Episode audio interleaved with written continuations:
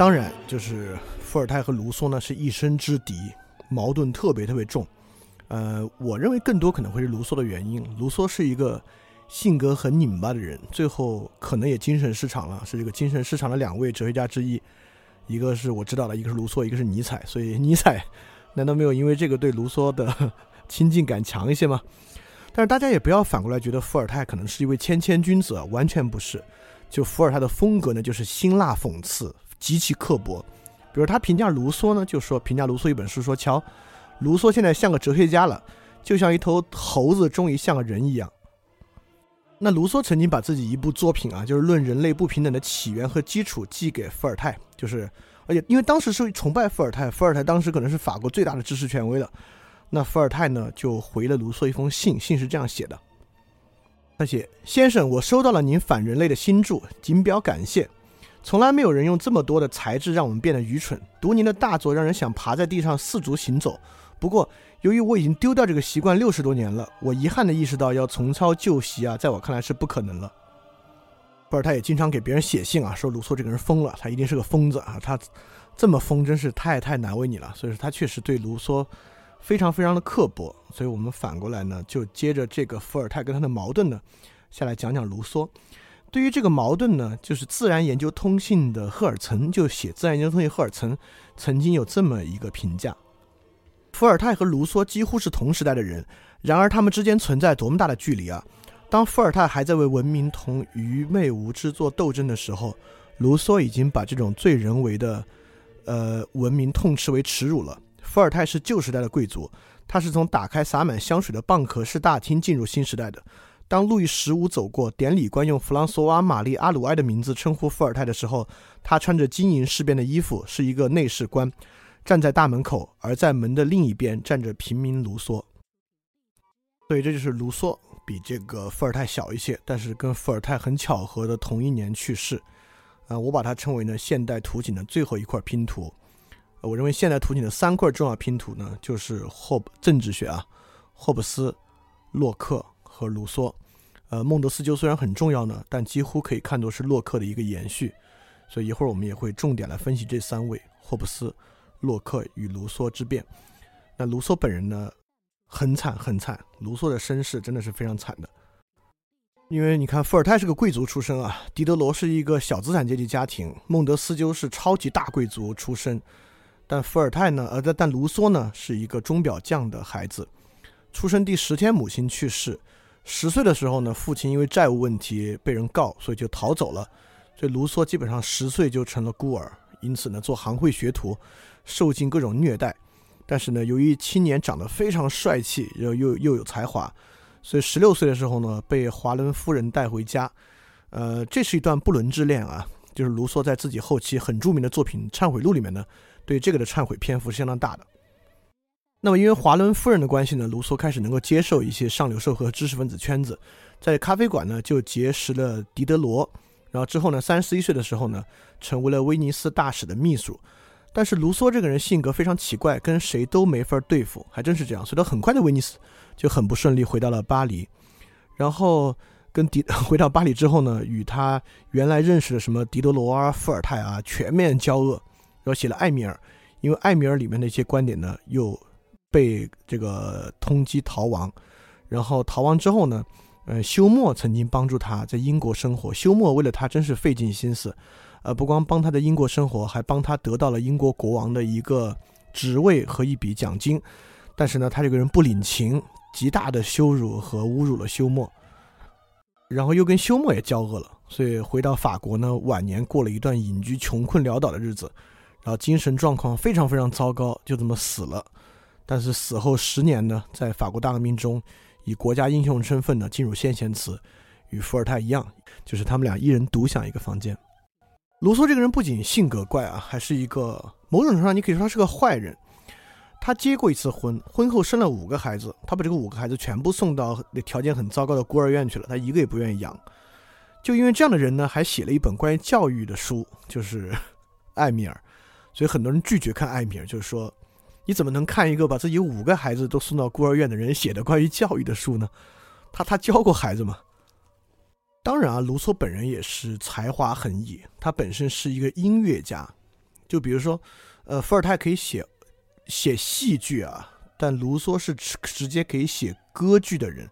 他有一个著名的歌剧《预言家村庄》，这个歌剧厉害到什么地步呢？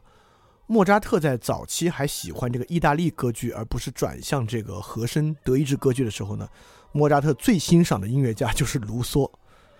就莫扎特最早期的一个作品呢，就是深受卢梭《预言家村庄》的影响，写了一个歌剧。当时卢梭与拉莫啊还争执关于歌剧的问题。我们知道拉莫非常伟大，拉莫呢开创了现代音乐。就拉莫认为歌剧重要的呢是和声，卢梭呢是传统意大利式的，认为歌剧重要的呢是旋律。那卢梭本身也是小说家，他写的《新艾洛丽丝》呢也非常的有名。他本身本人呢政治哲学、道德哲学、哲学呢也是一把好手。所以本质上呢，他是一个非常非常矛盾的人，啊，从个人性格或者说我们不称他为道德水平呢，也说这个人的修养上呢，可能真的是个很糟糕的人，啊，他的作品呢也极具煽动性，因为这样的煽动性呢，很多人也认为法国大革命呢可能是很大的程度上受到卢梭的影响的，那，也是为什么他很快就能进入先贤词的原因啊，因为法国大革命我们之后会讲到啊，基本上没什么太高评价，最后演化成一个恐怖血腥灾难。很多人都怪罪卢梭，甚至罗素啊认为是卢梭造就了希特勒。但我们之后会说到罗素这个观点呢，虽然有偏颇，但是也不是完全没有道理的。卢梭的观点呢，确实被极大的集权制国家所用，包括我们也一样。为什么卢梭在我国这么受欢迎？就是卢梭基本上是开了共产主义的先河。好，我们现在就来好好说一说卢梭的作品。第一个是《论科学与艺术》。这是一个投稿作品，是地呃地荣文学院，法国当时地荣文学院经常发这个征文，就是有奖征文。那么这本这是罗素的第一篇作品，就获得了奖金，也是因为这篇作品呢，他能够在这个知识界站立头角。那其实地荣文学院之后也发过啊，就卢梭后来的作品，就是他的第二个作品，这个《论人类不平等的起源与基础》呢，也是地荣学院的这个征文。但第二篇呢，卢梭没有得奖，但是也确实进一步巩固了他的声声誉。呃，地荣文学院当时出的呢，就是呃，科学与艺术的复兴到底是增进了还是毁灭了道德这样的问题。当然，当时在天主教环境里面呢，大家爱听的当然是毁灭了道德，这是毫无疑问的。卢梭写的呢，当然也是毁灭道德。我相信当时如果你写一个他增进了道德的文章呢，是不能不能获奖的。但卢梭这么想呢，不是因为卢梭去迎合，恰恰呢能看出卢梭的远见。因为我们知道，在当时的年代啊，之所以出这样的论题呢，就正是科学和艺术狂飙突进的年代。特别是紧接着这个文艺复兴啊，如果你要有人说艺术不好，紧接着牛顿的发现啊，在欧洲的火，你说科学不好呢，看起来都有点疯。但正是在这个科学和艺术如日中天的时候，卢梭在这个文章里面明确的提出。认为正是科学和艺术败坏了时代，他为什么这么讲呢？卢梭就认为啊，艺术和科学所带来的东西呢都是假的，而且恰恰这个东西呢，真正败坏了德行。呃，他在这个文章里面，文章并不长啊，嗯，这个商务印书版汉译名著也出了，大家可以看两百多页，很短。他当然举了很多雄辩的例子啊，波斯人、日耳曼人、斯巴达人如何在这个情况之下拥有很多德行和自由。然后看这个罗罗马和希腊，呃，特别是他确实举了很多例子啊。你看，随着科学的发生呢，这个社会的道德败坏下去了。这里边呢，很快会就卢梭慢慢构建起他的自然，我们讲自然状态啊，就是洛克有自然状态，霍布斯有自然状态，卢梭呢也有自然状态，慢慢浮现出他对于自然状态的理解。在卢梭看来啊，就这个科学和文化艺术是枷锁，是人的枷锁的装饰物。就本质上呢，它是限制人的自由的东西，但由于它看起来没有专制那么可怕，就人们反而欢迎它，认为呢它是好的，但实际上呢，它带来的是枷锁。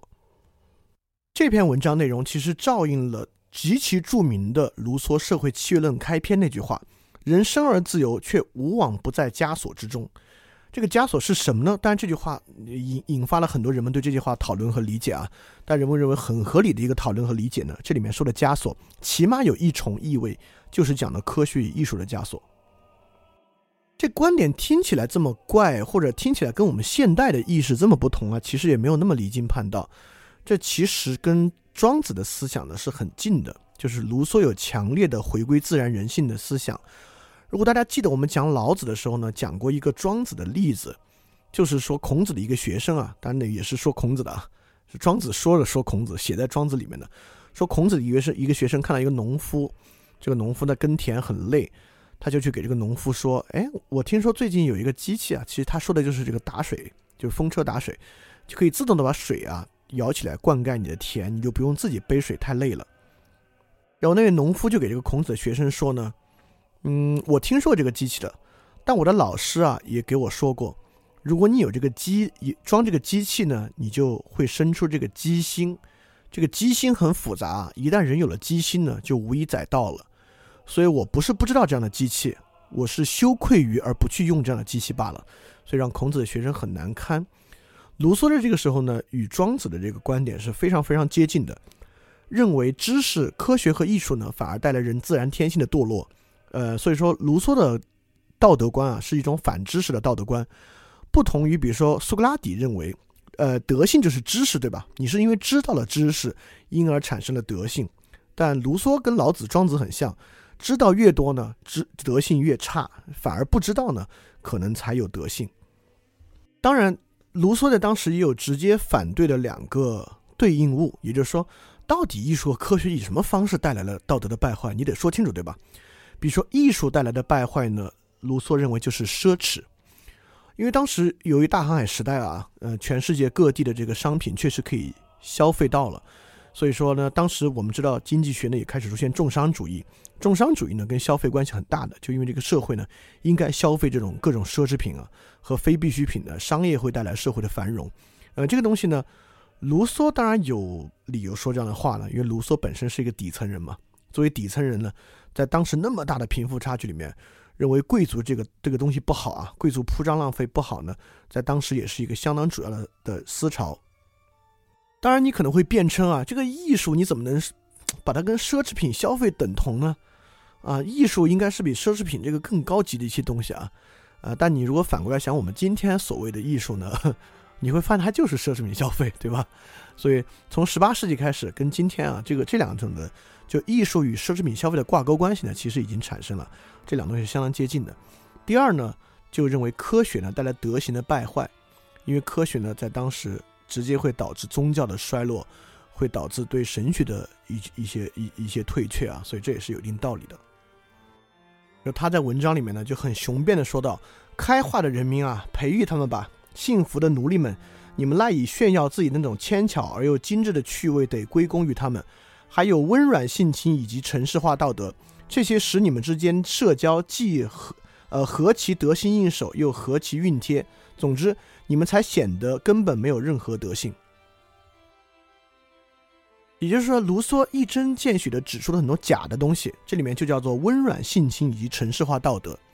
在卢梭看来呢，这些东西都是虚假的东西。呃，温软性情呢，就是一套高雅典雅的风范啊，也是。今天我们这个所谓现代化社会赖以构成的一些基本的趣味，呃，城市化道德就是人人与人之间的，呃，彬彬有礼，然后呃彼此相敬如宾的这个东西呢，在卢梭看来，这些东西其实跟真正的德行啊相距十万八千里，根本跟德行一点关系也没有。恰恰这些假的东西呢，某种程度上挤占了真正德行的空间。这里面开化的人民啊，其实是反讽，说开化的意思呢，是说他脱离了自然蒙昧的状态。而在卢梭看来呢，脱离自然蒙昧的状态呢，尤其是坏的东西。当然，这个在社会契约论我们会说的更多一些。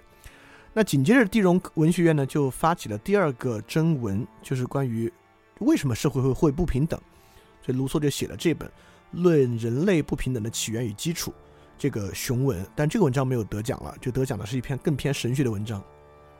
那卢梭在开篇举了一个例子，举了一个因爱深度的例子。就卢梭会认为呢。只要你爱一个人，你就认为呢，你拥有了这个人，因此呢，你就不希望这个人能够再去被别人爱或者爱别人，你就受不了。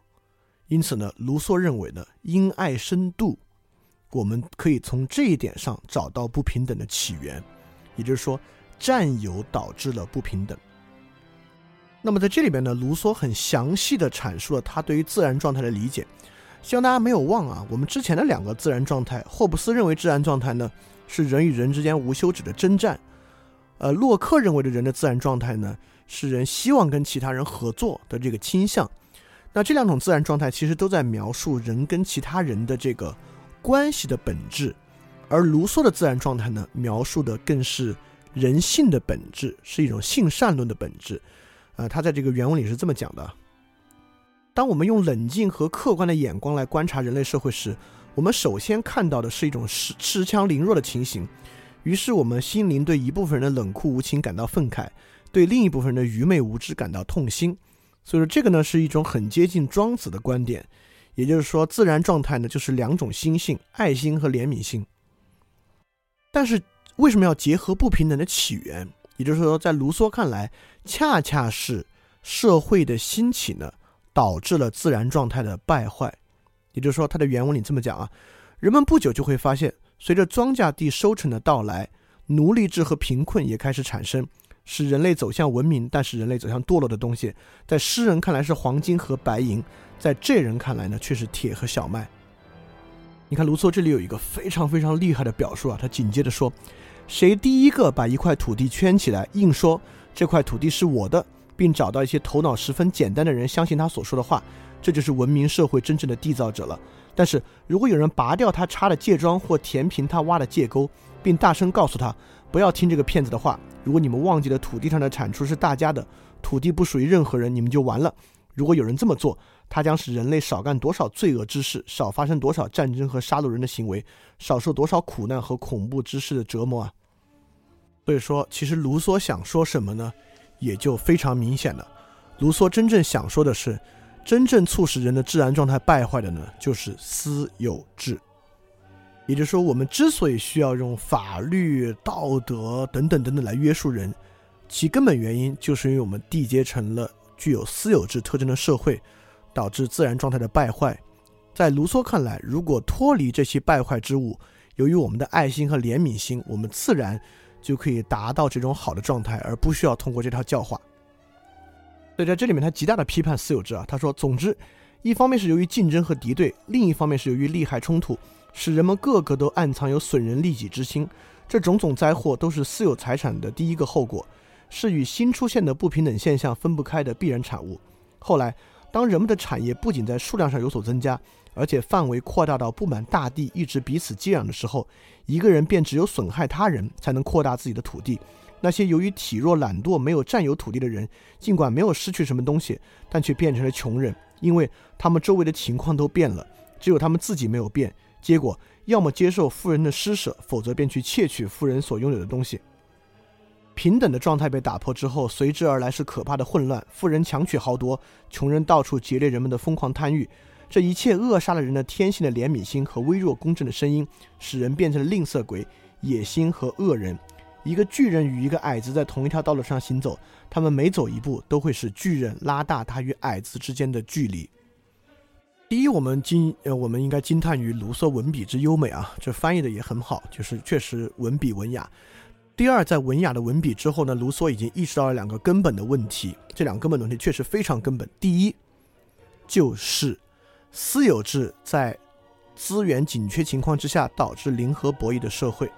说白了，也就是卢梭发现私有制最终必然导致此消彼长，就是我的东西多，你的东西少；你的东西多，我的东西少。如果我要不想贫困的话，我就必须靠制造贫困者来实现我不要贫困。这说的够明白了吧？就是马克思老爷当然是直接受到卢梭影响的，就是非常讨厌这样的东西。所以共产主义和公有制就是为了解决这样的问题存在。这也是资本主义现在的问题。第二个，卢梭进一步意识到了所谓马太效应的产生，也就是说，当富人愈富的时候呢，就会出现富人愈富、穷人愈穷的状态。就是最后一句说的。一个巨人和矮子一起行走，他们每走一步都会拉大巨人与矮子之间的距离。所以说，零和博弈社会带来的贫富差距扩大是不可避免的状态。当然，卢梭的富人批判在那个时候显得更有前沿色彩，因为我们觉得马克思如果批判的够好了，那其实卢梭比他年代早得多，而且说的内容呢也是很深刻的。啊，卢梭就说，富人挖空心思提出一个以前人们从未想过的办法，利用那些来攻击他的人的力量来为他自己服务，把敌人转变为他自己的保护者。并向他们灌输一些新的说法，给他们定了一些新的规章。这些规章对富人是有利的，而自然法对他们是不利的。就卢梭继续说啊，富人编造一些动听的理由，使穷人接受他的主张。他说，让我们团结起来，保障弱者不受欺凌，不让有野心的人得逞，保证每一个人都拥有属于他自己的东西。为此，让我们制定一些无论任何人都必须遵守、保证公平和安宁的规章吧。我们不但不把自己的力量用来危害我们自己，相反，我们要把它集合成一个最高的权威，按照贤明的法律治理我们。其实用不着说这么多话，就可以使那些头脑简单、容易上当的人落入圈套了。何况他们内部还有许许多多的争吵，需要富人去做他们的仲裁。社会和法律就是这样，应当这样起源的。他们给弱者带上新的镣铐，使富人获得新的权利，并一劳永逸地摧毁了天然的自由。指定了保障私有财产和成人不平等现象的法律，把巧取豪夺的行径变成一种不可变的权利。此外，还为少数野心家的利益，迫使所有人终日劳苦，陷于奴役和贫苦的境地。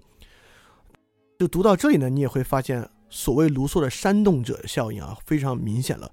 卢梭确实是一个煽动能力非常非常强的人。你能够理解法国的一个第三阶级看到这样的文章，多希望把路易十六拉出来杀头。所以说，更多的这种煽动性的话，我们就不讲了。在在这篇文章里面呢，卢梭基本上描述的就是一个这样的逻辑：第一，人类在自然状态之下呢是彼此平等的，都拥有爱心与怜悯心；第二，人类社会发展产生私有制，导致了双面性。这个双面性呢，导致不平等出现了。不平等的就是因为财产而出现的。第三，呃，这个不平等的出现之后呢，而平等的应该是我们的最高道德观，因为我们想恢复这种。呃，我们之前那种平等的状态。那么，富人之所以成为富人呢，就是通过剥夺穷人。而他为什么可以剥夺穷人呢？因为富人在制定法律制度政策中占有优势的地位，可以进一步巩固他们的财富。那么呢，解决方案也就呼之欲出了。那我们就要去打倒富人财富，建立一个平等的公有制社会。卢梭所说这种状态呢，可能就能真的恢复过来。当然啊，就卢梭对于这个科学和艺术的一些批判啊，或者对于财富和商业重商主义的批判呢，某一些是我看着很有很有共鸣的。但是卢梭认为其不平等的根本起源就是仅仅是私有制是最根本的起源，公有制就可以解决不平等的问题呢？在我看来呢，很可能这个卢梭可能说的还有点浅，就这部分呢是我不太认可的。那我们先不管，我们接着往后讲。那么很快就会引出卢梭最重要的作品了，但在此之前呢，我们要说一下卢梭所说的这个平等到底该怎么理解？有几种对于平等的理解方法。那么亚里士多德有，我们这里有很多平等观念，我们可以来这个看一下。呃，亚里士多德认为平等呢是一种目的论的公正，这个说的有点抽象了，但我们知道亚里士多德的四因说，呃，治疗因、动力因、目的因和形式因。那么，呃，目的因就是里面很重要的一个，就是道德哲学的一个基础目的。所以说，如果亚里士多德认为，如果每个人在目的因上能够追求公正呢，人们就有平等。那洛克的平等观念呢，就是恰恰是卢梭可能最要批驳的，就是私有财产权的平等。我们之前讲洛克讲过，洛克认为人生而平等，这个平等怎么体现呢？就要体现为私有产权。那么边沁的平等呢，其实就是顺着洛克来的。私有产权平等怎么在社会上能看得出来呢？所以社会公利的最大化就能够保证很多人都能够实现平等。那康德，当然我们明下次就会讲康德。康德有个平等观念，为什么人人都平等呢？是因为我们都能感受到这个道德义务，就是实践理性批判里面这个道德义务，包括纯粹理性批判，我们都具有这样的先天认识方式。这个呢是人类平等的根源。那么既然平等是最高德性，我们知道。卢梭的平等观念呢，影响之深厚，直接影响了法国这个，呃，人权宣言。就法国宪法人权宣言关于平等的部分呢，就是从卢梭的这个社会契约里面抄出来的。而这个东西呢，又深刻的影响了美国宪法制定啊，现在又影响世界各国，对吧？所以卢梭的平等观念呢，确实值得一看。那么就是卢梭最重要的著作了，《社会契约论》。这个呢，是让卢梭比老庄更进一步的一个根本。因为如果仅仅是老庄观念呢，认为人要要复归自然，这不可能，对吧？卢梭也意识到，虽然自然状态好啊，就是他所谓我们把高贵的野蛮人转成文明人是个堕落，但卢梭也并不认为我们就可以复归自然。所以说，卢梭认为社会契约呢，恰恰是要在社会开化、文明不可逆的情况之下，找到一种平等的新方法。所以说，在卢梭看来呢，我们恰恰需要从自然状态走向公民状态。用社会契约的方式呢，来重新建立一种新的平等。这个新的平等呢，就是我们之前讲到最重要的一个核心——个人主义呢与集体主义之变。在这个部分里面呢，卢梭认为社会契约的根本就是公义，也就是公共意志。他在里面讲，唯有公义才能够按照国家创制的目的及公共幸福来指导国家的各种力量。他在书里面这么说：政体也是一种有意志的道德存在，而且这种总体意志将始终有助于整体及每一个部分的存续和幸福，而且也是诸法律的渊源。它为国家所有成员规定了何为正义或者何为不义，唯有公义才能够按照国家创制的目的来指导国家的各种力量。所以这里面引出了我们之前讲这个孟德斯鸠提到的那个 general spirit，就是公共精神，在卢梭这里进一步演化成了这个呃公共意志。这个公共意志就值得说了，这公共意志我们用它对比来说吧。也就是在洛克看来啊，人为什么要缔结合约、缔结社会契约形成国家的？是因为我们每个人保护自己的利益，保护我的私有产权。所以国家形成的根本目的呢，就是我们怎么能够保护我们彼此的私有产权都不受侵犯。所以这是一个纯粹个人主义的。而在卢梭看来呢，恰恰相反，我们缔结合约并不是靠每个人自己，而是我们都承认。有一个公共意志的存在，我们因为此公共意志缔结成为一个国家或者一个共同体，在这里他都不太去强调一定是一个国家。你看，这是一个极其巨大的区分。这个极其巨大的区分就在于，在洛克那个地方啊，我们签订社会契约，是我们每个人委托一个政府，我们与他签订的契约，我们仅仅是把我们很部分的权利与自由拿出来。去拜托那个政府，你想办法能够保护我们所有人私有财产的权利就行了。但在卢梭这里呢，不是我们所有人跟一个政府签订契约，而是我们所有人之间签订这个契约，而且不仅仅是把我们的部分自由与权利让渡出来，而是把我们百分之百的让渡出来。也就是说，在卢梭的这个概念里面，这个公共意志是最大化的。也就是说。这个公共意志已经被决定了，我们个人的利益是从属于此公共意志的，也就是说，我们要相信啊，这样的公共意志能够保证我们每个人的私利的，不能叫最大化，能够保证我们一起拥有这个最好的公共利益。事实上，你别看美国是一个，嗯，蛮新的国家，但其实美国跟英国比的，英国是一个非常非常自由主义的国家。而美国呢，其实是一个相当卢梭的国家，是一个保守主义国家。我们都知道美国是保守主义国家，尤其是共和党。而且我们也知道美国的联邦，嗯，不叫 federal，它的平时用词叫 commonwealth。就美国称呼这个联邦啊，称呼的是 commonwealth，就是公共利益。所以联邦指的呢，就是公共利益。这是一个非常卢梭的观点。对，卢梭是一种赤裸裸的集体主义理论，是一种绝对化的赤裸裸的集体主义理论。当然，马克思老爷其实也是这样理论啊。比如卢卢梭对爱国主义就说，可以肯定的是，美德所具有的最伟大神奇，一直是由爱国主义造成的。这一美好而可爱的情感，赋予了自爱的力量，以美德所具有的一切美，而使它具备活力。而这种活力能够在不损害其形象同时，又使它在所有热情之中最富有英雄气概。那他转而批判自由主义呢？就是说，公共事务却被忽视，或者仅凭个人的利害和需要的指导去处理。你是我们听到这儿呢，你当然感觉要转而去批判卢梭了。你觉得这人太极端了。但是你真的反过来想想，尤其值得想的就是最近的事情，最近的嗯那个三色幼儿园这个事情，在这个事情里面，我们到底我们最后想提的解决方案和我们希望政府做的事情。是一个纯集体主义的事情，还是以个人主义为先的事情？也就是说，其实卢梭在《科学与文艺批判》里面已经说到了，呃，也当代社会也是这样，我们都认为当代社会是一个个人主义社会，是一个人本主义、个人主义社会。我们甚至每个人都本质上认为我是从我的利益出发的，但是我们到底有没有是真的能够意识到自我的利益？还是因为各种历史啊，特别是因为互联网的原因，当我们想象个人利益的时候，实际上我们在想象一个集体主义利益，我们在想象一个 collective benefit。当然，这里面怎么来思考这个问题？我们怎么来分辨？分辨其根本原因，就是在社会契约里面描描述到的这个小政府与大政府的问题。就是我们现在把洛克的契约论称为小契约论，把卢梭的契约论称为大契约论。也就是在卢梭的契约论里面呢，订立者是个人与全体的公共集体，转让出去的是我的全部权利，而这个公共意志呢是根本而至高无上的。我们就可以，它其实就是小政府与大政府思想的根源。当我们认为我们要依靠社会力量来实现很多事情，或者仅仅依靠我自己的力量，我要承担很多责任，我自己来解决很多问题的时候呢，我们是洛克的小政府思想。当我们认为政府应该做这个，政府应该做那个，我们这个共同体应该做这个，要为我做这个，为我做那个的时候呢，实际上我们是一种非常集体主义的思想。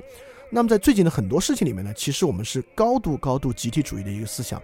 但这个跟不仅跟我国的这个关系有关啊，是就是因为事实上在二战之后，所有政府的能力都在不断的变得越来越强。所以，其实就像卢梭一针见血指出的这个科学与艺术的虚假啊，他其实也能够看到，他其实不是也说了吗？就是法律制度之虚假。我们其实认为现在的制度是一个个人主义的制度，其实反而来讲根本不是。现在的制度呢，就是一个纯集体主义的制度。呃，卢梭的很多观点与我很有共鸣，但是卢梭的这个观点呢，我是不能认可的，就是他的这个人民主权论与大企业论，特别是里面卢梭还提到了很重要的一点。就卢梭其实他是一个头脑很清楚的人啊，他倒不是一个纯粹为了煽动你，他提到了为了实现这样的公共利益呢，个人公正需要稀释，这就是著名的 diluted of justice 的问题。也就是说，在这个观点上呢，既然个人交托自己的全部形成公共意志与公共利益，所以说从个人公正、从个人 justice 的角度呢，你就是需要稀释的。也就是说，社会总体形成一个利益，从每个个体的角度，你自己所经历的生活呢，某种程度上呢是不公正的。也就是说，我们会认为我们可以促使一些人让他过一个不公平的生活呢，来换得我们的公平。就比如说，我们用摄像头把他监管起来，这样可以维持 Commonwealth。我们觉得这个行为呢是公正的。就我们不用监管，我们就监管他，谁让他干那个工作呢？所以这个东西呢，其实就是卢梭的观点。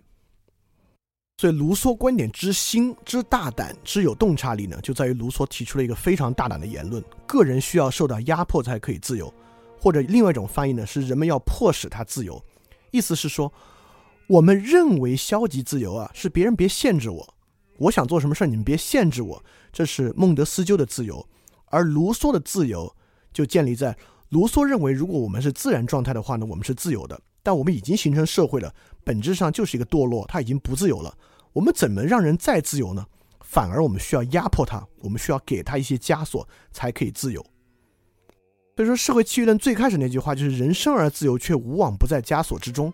他往后继续论述呢，恰恰意思就是说，如果是一个好的社会契约的枷锁呢，它反而能够让人自由。对呢，这个是极权主义的起源。我们有时候混淆两个词汇，一个是极权主义，一个是专制。就 dictator 和极权主义叫 totalism 是完全不一样的。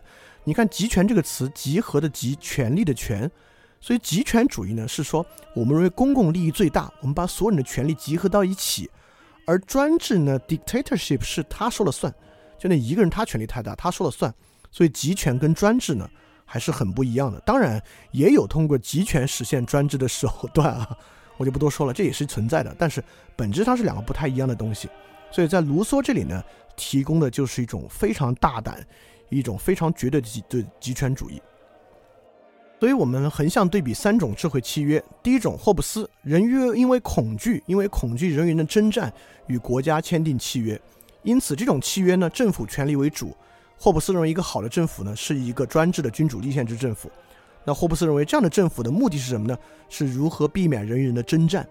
所以我们很可能呢，会去在很多紧急的时候啊，比如台湾长时间实行宵禁，就是军政法案，呃，就是基于这样的原因构成的。那么洛克的社会契约呢，是个人结成有限的公共利益的契约，就是我们个人与政府签订契约，契约呢来保护我们的这个私有财产不受侵犯，但其他程度上我们是自由的。所以洛克的契约呢，是人民集群和政府之间缔结的契约。这个契约政府的目的呢，是保护人民的财产权。那卢梭的契约呢，不是个人的契约，是共同意志的契约，是每个人与公共签订的契约。这种契约呢，是人与人之间完全的缔结，我们把一切都放在这个契约里面去。所以，这个社会的目的呢，是消除不平等。但是，真的能消除不平等吗？或者说，我们以什么方式可以消除不平等呢？当然，卢梭不算是一个仅仅提出问题没有解决方案的哲学家。事实上，社会契约论已经提出了相当相当完整的方案。啊，这个方案呢，其实经由马克思的再次呃优化，已经在全世界各地呢，在不同地方试验过几次了。但现在结果是什么样的，大家其实也能看到。所以其根本差异在哪里？根本差异在这里。我们可以说有三种假设。第一种假设呢，我我们就说呀，我们讲的根本差异是个人主义、集体主义，它的根本差异在这儿。第一种假设呢，只有个人的利益是实存的，就是我的利益是明显存在的。公共利益呢，就是个人利益的相加。所谓公共利益呢，就是把我们每个人利益加到一起呢，就是公共利益。这是明显从洛克到边沁功利主义到穆到穆勒的一条线索。还有第二种假设，个人利益与公众利益呢都是实存的，我们需要在这两种利益呢之之间进行调和。第三种呢，就是卢梭的。就个人利益与公共利益都实存，个人利益的实存呢是自然状态以前的事情了，现在没什么公共利益，结成社会之后呢就是公共利益，公共利益是唯一合法实存的东西。第一个好理解啊，什么叫个人利益实存？比如说我的利益，哎，就是我的利益，我知道我想吃，我要买这个东西，买那个东西，我想过这样的生活。公共利益呢，就是满足我们所有的愿望，这好理解。什么叫做这个？其实存的只是公共利益呢？我们可以举三个例子来看出这个问题的内涵。第一个呢，就是我的利益我自己可能不知道，因为公共利益是真的实存，所以有人更知道我的利益是什么。当然了，你想住在地下室，你并不知道这不符合你的利益，我们给你赶走了，实际上在某种程度上呢，更符合你的利益，只是你现在还没有意识到，这就是这种内涵。第二呢，社会利益可能大多数情况之下都与个人的私利相悖。比如说，我们为什么要要要要把所有人都拉去军训呢？军训军训看起来跟我们的利益不相悖，我才不想那么累呢。但实际上呢，这个过程呢，包括我们让小孩子管教起来，符合社会的利益，所以这部分的利益呢，某某部分的私利呢，相悖是没问题的。第三，社会利益可能与少部分的存在根本性相悖。这就是为什么罗素说，卢梭可能直接启发了希特勒。也就是说，在这个社会里面，并不只是这部分人的。某种个人私利与公共利益相悖，很可能这部分人的存在与公共利益都是相悖的。我们呢，现在要通过我们现在要通过消除它的存在的方式为公共利益来谋利。当然，这也是死刑的一个根本基础。很多人认为，为什么我们可以死刑啊？就是因为我们是集体主义国家。我们认为，当这个人的存在对公共利益构成巨大影响的时候呢，我们公共呢就有能力杀掉他。所以，你很可能听到之前觉得嗯不好。我也不认可政府这次驱散人，所以我觉得卢梭说的不对。但说到底呢，你又觉得这个自杀废除我不太认可。我觉得还是应该保留自杀。有些人出现事儿呢，我们就是应该大家能够把他杀死。所以这是我们之前讲洛克就讲过的啊。任何体系和系统和理论呢，都是一整套。就如果你认为社会有权利对人施以死刑呢，这基本上是一个非常集体主义的想法。那在这个情况之下呢，你就要建立一个前提假设。有时候政府可能就是比你自己更知道你要什么，这个东西，那那就要想了，政府凭什么知道？卢梭在《社会契约论》就设置了一个角色叫 lawgiver，叫做他不是立法者，算是提示法的人。卢梭就认为，像我这样的人是卢梭啊，卢梭是他自己，卢梭就是一个 lawgiver，是这样的智者，这样的哲人，他可以来告诉公众你们最喜欢什么东西。我知道大多数人听到这会很不认可卢梭的看法。就觉得这是一帮哲学家特别没事儿干，就觉得他自己有很多能力能够理解我的想法和我的利益。但你要想想，这个概念在多大程度上深入骨髓的成为了现代社会的一个根本，成为了这个世界上所有保守型大政府的一个根本。我说的不仅仅是我们这个国家，我们这个国家例子我就不想太举了。类似于美国敢做棱镜门这样的计划，做全国性、全球性的互联网监管。其本质上就是这个东西。所谓的爱国者法案，指的就是这样的东西。所以，美国其实不是一个激进的新式国家，美国是一个保守主义国家。从美国身上，我们都可以看到很多卢梭的痕迹，更不用说我们这个国家了。但我不一定要批判这个东西啊。也就是说，但我想说的是，嗯，这三个路径非常不一样。霍布斯的路径、卢梭的路径和洛克的路径，很多国家呢，如果你要拧着来，就更麻烦。也就是说，你本质上呢是一个霍布斯式的国家，但是你在某某一块呢，在比如说在经济领域呢，你要搞洛克，这是绝无可能的。当然，我也不用说，现在我们就有点这个有点这个势头啊，这是绝无可能的。就就反之亦然。你想在经济上强管控，但是在这个行政上呢，你要搞洛克式的或者搞孟德斯鸠式的国家，很多国家就是这样，就是政府想在经济上强管控，但是由于整个政治体制是高度孟德斯鸠式的，导致这种管控真正无法实行。其实某种程度上就是美国现在的样子。所以这两个大国呢，现在都处在呃洛克与这个。呃，卢梭的这个冲突之中，当然我们这边可能更甚啊，我们可能处在霍布斯、洛克和卢梭三重的纷争之中。当然，是不是人类社会只有这三条路径呢？当然不是。啊，接着讲其他之前呢，我们先讲卢梭的遗产。卢梭最重要的遗产就是两个，启发出了两个世界大国，当然还有更多的国家。一个是美国宪法，整个美国国家建立呢，基本上是一半孟德斯鸠，一半卢梭建立起来的。那卢梭直接的遗产是法国大革命。但法国大革命的遗产可多了，包括我们的革命，包括苏俄的革命，都是法国大革命的遗产。因此，这三条路径啊，洛克是现在大家讲的最多的，应该仿佛按照洛克的方式去做。但事实上，更多国家呢，可能是洛克与这个卢梭参半的。但这个国家紧急的时候呢，它立马会变成一个霍布斯式的国家。当然，卢梭还有其他遗产啊，道德哲学的开端可以说是卢梭。康德为什么这么受到卢梭的影响？虽然他对卢梭有很深的批判，但康德为什么这么喜欢卢梭？就是卢梭清楚的不像洛克或者孟德斯鸠，认为自然状态问题是一个类似社社会学的问题。卢梭清楚的意识到自然状态是一个类似心理学的问题，是一个道德的问题。所以这是道德哲学非常重要的复兴和开端。之后在德国那边会得到很大的延续。第二个呢，卢梭开启了纯社群的乌托邦主义，之后变成马克思，变成今天的新左派。对社会也是最重要的一股知识力量。第三呢，卢梭开启了科学与技术的人本主义批判。但这个方面，大家可能如果既然听过海德格尔，会认为，哎，海德格尔也是做技术批判的，他是不是受到卢梭影响的？还真不是。卢梭呢是科学与技术的人本主义批判，包括今天的绿色和平组织啊，等等等等的，是卢梭直接遗产。就海德格尔还是科学与技术的存在论批判啊，要要深一些，这个不太一样。那当时龚斯当呢，其实会批判卢梭，我这里觉得值得拿出来一说。龚斯当当时认为卢梭是很幼稚的，因为龚斯当不是说了古代人的自由与现代人的自由吗？但龚斯当认为现代国家已经不是小国寡民了。像卢梭这个观点啊，要搞纯社群主义，搞公共意志，认为国家，呃，龚斯当就会认为，认为国家可以平衡好每一个公民的利益而推出一个好的，而推出一个好的这个制度呢是不可能的，推出一个好的符合公共利益的方法。这也是我们之前认为这个计划经济的问题所在。为什么计划经济不如自由主义呢？就是因为国家其实不可能针对这个公共系统啊算出一个好的商业计划来。但是现在这一点受到了人工智能的巨大挑战。如果经济领域的人工智能能够处理很大的数据，真正制定好的商业计划，我们假设其存在，那我们就有一个很严峻的问题摆在面前了：我们应该让这个人工智能系统来控制我们的商业与生活领域吗？那万一人工智能说导致国民经济发展最好的方法，能够让每个人有福利的方法，就是把李后成杀掉呢？所以我们现在要杀掉李后成嘛？这是一个非常非常严峻的问题了。所以龚斯当当时批判，认为卢梭太幼稚，可能卢梭比他看得更远，因为卢梭知道人类可能终有一天能够有办法对公共利益所谓的这个 general will 有最好的算法来算出这个东西。当然说了这么多，所以说我们可以总结一下整个现代政治文明。的三条道路已经非常明显了，霍布斯的、洛克的、卢梭的，他们各自有各自一整套的前提假设在那里。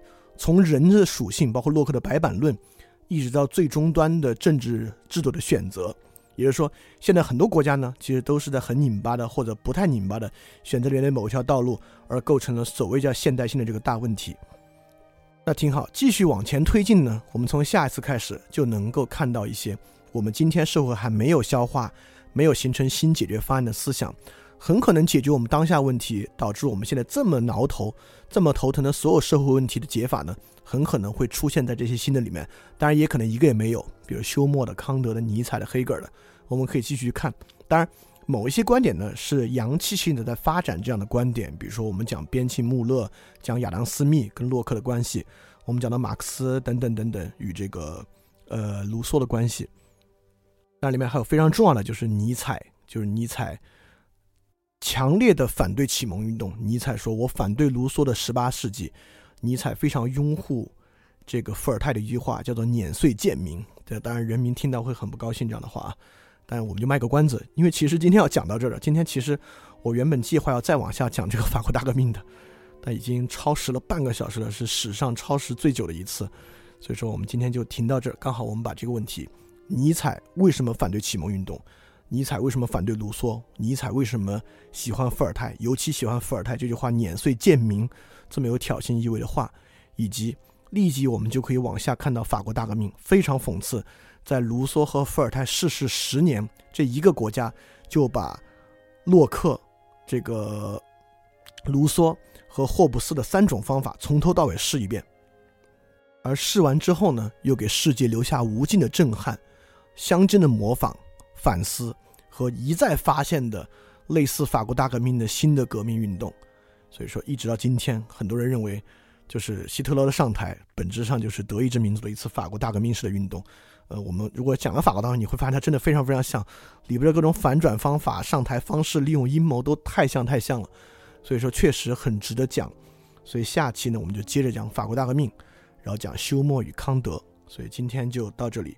超时时间非常长啊，但是我今天都没有想掐断的意思，因为卢梭后面我认为非常非常重要，所以我没有草草结束，而是把它，呃，按照原有的节奏讲完了，所以时间比较长，所以占用大家时间比较多，所以感谢大家的这个理解。那我们下期再见，要记得敢于去相信。